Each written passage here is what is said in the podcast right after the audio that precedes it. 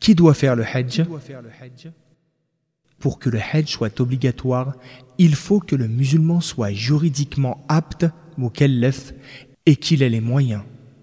Le sens de mukallaf est comme cela a été vu précédemment qu'il soit saint d'esprit et majeur. Le sens de istita'a, avoir les moyens, est la possibilité de faire le déplacement jusqu'à la maison sacrée par des voies justes et légales, pouvoir accomplir les rites du Hajj sans une trop grande difficulté, soit supérieure à la difficulté habituelle d'un voyage, la sécurité pour sa personne et ses biens, que l'argent nécessaire au Hajj vienne s'ajouter à celui qui couvre ses besoins essentiels et les frais de ceux dont on a la charge.